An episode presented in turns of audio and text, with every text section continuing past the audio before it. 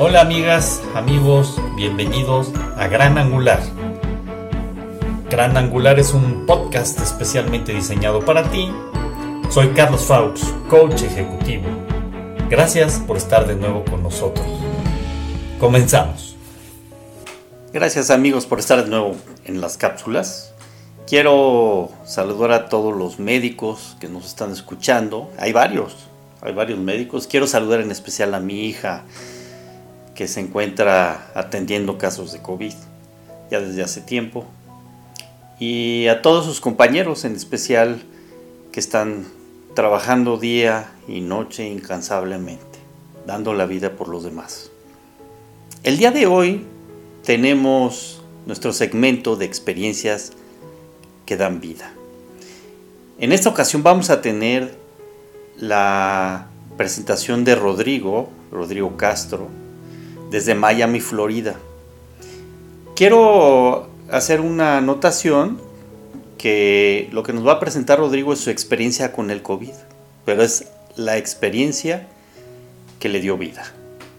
Creo que es muy importante reconocerla porque nos va a hablar sobre los aspectos que tuvo que vivir con el padecimiento del COVID. Así es que, Rodrigo, muchas gracias. Gracias por atreverte a compartirnos tu experiencia, por ser tan generoso. Acabas de terminar de pasar por ello. Y por otro lado también quiero contextualizar a la gente que Rodrigo vive solo, completamente solo. No tiene familiares en, Miami, Florida. Así es que esta experiencia la tuvo que vivir como pudo. Así es que, Rodrigo, muchas gracias y todo tuyo. Adelante. ¿Qué tal, Carlos? Muchísimas gracias por la invitación el día de hoy aquí a tu programa Gran Angular. Muchísimos saludos a todos aquellos que nos escuchan el día de hoy. Yo soy Rodrigo, vivo en Miami, Florida, y como saben, Florida es uno de los epicentros más importantes hoy por hoy en el caso de contagios de coronavirus, junto con el estado de California, el estado de Texas y el estado de Arizona. Tenemos hoy 537 mil casos confirmados por coronavirus aquí en Florida. Esto es aproximadamente el 10% del total de casos en Estados Unidos, que suman ya más de 5 millones de casos. Em, les quiero compartir un poco eh, mi experiencia. Yo di positivo por coronavirus a principios del mes de julio. Les quiero platicar rápida y brevemente un poco lo que experimenté, lo que viví les quiero dar un par de consejos en caso de que se, vean en, la misma situación que yo me vi a principios de julio. Y bueno, eh, una, reflexión al, final para concluir. Eh, el día 7 de julio yo comencé con una fiebre muy normal a principios del día, en la mañana. Esta fiebre se fue empeorando y se fue intensificando a lo largo del día. Por la noche era ya una fiebre muy intensa que vino acompañada de muchos dolores, dolores de cabeza muy intensos, dolores de cuerpo. Y bueno, finalmente por la noche eh, me desperté sintiéndome muy mal, con la fiebre aún más alta, lo cual me hizo decidir que tenía que ir a tomar una, una, prueba, un examen de eh, coronavirus y ver si tenía yo el virus en mí. Fui en la madrugada, seis horas después, finalmente me hicieron la prueba, y eh, eventualmente di positivo por coronavirus. En los primeros dos, tres días de, la, de, los síntomas, desde el primer síntoma, experimenté muchos dolores, dolores muy intensos que se fueron complicando y se fueron intensificando a lo largo de los días. La fiebre se mantuvo, vinieron nuevos dolores, dolores en la espalda, dolores en el cuello, los dolores de cabeza dejaron de ser eh, temporales y se convirtieron en algo permanente a lo largo de los días. Eh, por ahí del día 5 quizá los dolores eran realmente muy intensos. Un día por la noche me desperté y con un dolor en el pecho, que más que dolor en el pecho era realmente, sentía que me estaba quemando por adentro, una cosa que nunca en mi vida yo experimentado. Em, y, bueno, eso afortunadamente duró poco tiempo, pero esto vino obviamente acompañado de, más dolores, dolores de cuerpo eh, muy, muy intensos, de una debilidad completa en donde pararme de la cama a la cocina por agua era realmente una travesía que tenía yo que hacer y volver de regreso a mi, a mi cuarto era simplemente llegar a la cama y dormir más porque eso me había agotado por completo. Pasaba realmente mis días dormido, pero ponía yo alarmas para despertarme y, comer algo eh, al, mediodía, lo mismo en, la noche para cenar algo porque eventualmente perdí el apetito como consecuencia de que perdí el olfato en el día 6 y perdí también el, gusto también en el día 6, entre el día 5 y 6, y, por lo tanto no podía yo encontrar el sabor en las cosas. Ya nada me sabía y no podía yo oler nada. Entonces obviamente eso eventualmente me, me llevó también a que perdiera el apetito por completo pero sabía que debía seguir alimentándome porque es la única fuente de energía que tenía, así que bueno, me ponía alarmas para despertar y poder hacer este, esa actividad, aunque fuera comer cualquier cosa, pero, pero bueno, finalmente del día 8 al día, quizá al día 10, comencé a mejorar progresivamente, eh, cambios pequeños, pero me sentía yo mejor cada día. Y a partir quizá del día 10 u 11 fue que comencé a experimentar mejoras realmente exponenciales día con día hasta el día 15 aproximadamente, el día 17 después del primer síntoma fue que me volví a hacer una prueba, afortunadamente di negativo ya y realmente ya había recuperado mi energía y, el sentirme bien, ¿no?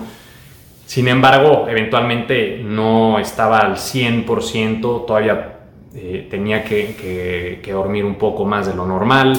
Eventualmente eh, mi nivel de energía no, era, no era óptimo, pero bueno, eh, eso fue mejorando en la siguiente semana hasta que ya regresé a, a, estar perfecto de nuevo. Em, un par de consejos que quería darles en el caso de que ustedes se lleguen a ver en esta situación en la que yo me encontré, que sean contagiados o infectados por coronavirus, eh, bueno, primero que nada, compren un oxímetro. El oxímetro, para los que no sepan, es ese clip que le ponen a uno en el dedo cuando van a los hospitales y que básicamente lo que mide es el pulso de la persona y el nivel de saturación de oxígeno en la sangre. Estas dos mediciones son importantísimas porque eh, cuando uno no se encuentra en los niveles óptimos en estas, en estas dos distintas mediciones, es importantísimo alertar al médico porque lo más probable es que uno va a necesitar eh, alguna ayuda respiratoria y entonces es probable que uno tenga que acudir al hospital para eh, oxígeno adicional en diferentes formas, sea en una unidad de terapia intensiva, a través del ventilador u a través de otras eh, formas en las que se puede proveer este oxígeno. Igualmente, tomen registro de todas estas mediciones diariamente y además también tómense la temperatura todos los días. Traten de hacer esto por lo menos entre 3 y 5 veces al día. Pueden hacerlo cuando se despierten por la mañana, al mediodía y antes de dormir por la noche. Yo trataba de hacerlo también en la tarde y a media mañana y tomen nota de estos resultados, estos registros. Esto va a ser importante porque si ustedes llegan a terminar en el hospital va a ser muy importante que el médico que los atienda conozca esta historia y sepa a partir de cuándo fue que los niveles dejaron de ser óptimos y la temperatura del cuerpo, cómo se mantuvo a lo largo de estos días. Esto lo pueden anotar en su celular, lo pueden anotar en una hoja si quieren, lo que a ustedes les sea más sencillo, pero es información que es muy valiosa y que es muy importante tener. Igualmente no dejen de comer. Pónganse alarmas si es necesario, van a perder el apetito, entonces aún sabiendo eso, tienen que obligarse a comer, porque esta es la única fuente de energía que van a estar recibiendo. Como saben, no existe ningún antibiótico para este virus. Lo único que pueden tomar son medicinas para el dolor de cabeza o para tratar de bajar la fiebre, pero realmente no hay nada que le dé energía al cuerpo para poder combatir. Entonces no dejen de comer porque si dejan de comer entonces sí van a debilitarse muchísimo y esto, si llega a ser un, caso grave, pues bueno, va a ser mucho más complicado eh, responder al, al, virus, ¿no? Lo mismo con los líquidos. Continúen tomando líquidos, no nada más agua. Traten de tomar peyalite o electrolitos. Si no tienen en casa, inmediatamente cuando, cuando saben que están enfermos, pídanlo por Rappi, por Amazon, por Uber Eats o cualquier aplicación o piénselo a algún amigo, familiar y tengan en casa con ustedes una buena eh, dotación de electrolitos, de pialites, de Gatorade, porque esto van a, van a necesitar ustedes estos eh, vitaminas y minerales adicionales para evitar que se deshidraten. Y esto es importantísimo porque les va a continuar dando energía, que la van a necesitar muchísimo.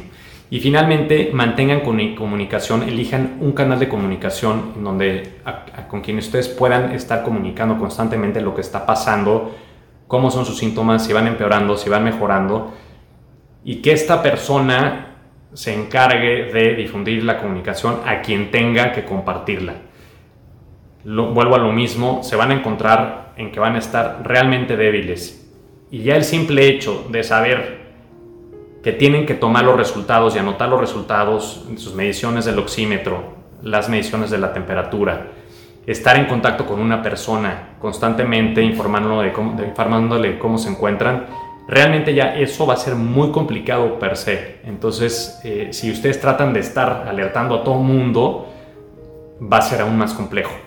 Entonces, yo elegiría un canal de comunicación, eh, y, con esa persona tengan una comunicación constante y que esa persona comparta la comunicación a quien tenga que hacerlo. Eh, y bueno, esos son algunos de los tips que a mí me funcionaron, algunos de los consejos que, me, que, creo que vale la pena que, les comparta yo y que creo que funciona. Puede, haber eh, otras cosas que funcionan más. quizá algunas de estas no les funcionen tanto a ustedes, pero bueno, esto es simplemente compartiéndoles mi experiencia, lo que me funcionó y, bueno, si a alguien le funciona, adelante. Y simplemente para concluir, eh, Carlos, quería yo nada más cerrar comentando que, que el virus sí existe. A mí me dio, a mí me atacó, me atacó de forma eh, severa. Afortunadamente no tuve que terminar en el hospital ni en una terapia intensiva, pero vaya, fueron, fueron días realmente complicados, fueron días, días difíciles y más que nada porque uno no sabe si uno va a empeorar más al día siguiente, si uno va a amanecer mejor o peor al día siguiente.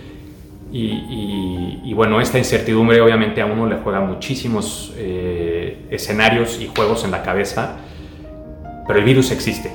Nos afecta a todos de forma diferente, no importa si uno es eh, un atleta, come bien, duerme bien y es muy sano, si uno no lo es tanto, Eventualmente hay poblaciones de riesgo, hay, gente que es más vulnerable que otros, pero a todos nos puede tocar, atacar de forma diferente y nosotros somos los únicos que realmente podemos contenerlo. Entonces, cuidemos a los demás, cuidémonos nosotros, acatemos las medidas y las restricciones que, que, sabemos que funcionan, utilicemos el tapabocas, lavémonos las manos, mantengamos la distancia y realmente no salgamos a menos de que sea algo indispensable en donde uno tiene que salir. Pero hoy por hoy creo que podemos hacer todo desde casa. Así que bueno, simplemente quería compartir esto con ustedes. Espero les, les, sirva, espero lo encuentren interesante. Y bueno, Carlos, muchísimas gracias de nuevo por la invitación a, tu programa de Gran Angular. Y a todos, muchísimos, muchísimos saludos y muchísimas gracias. Hasta luego.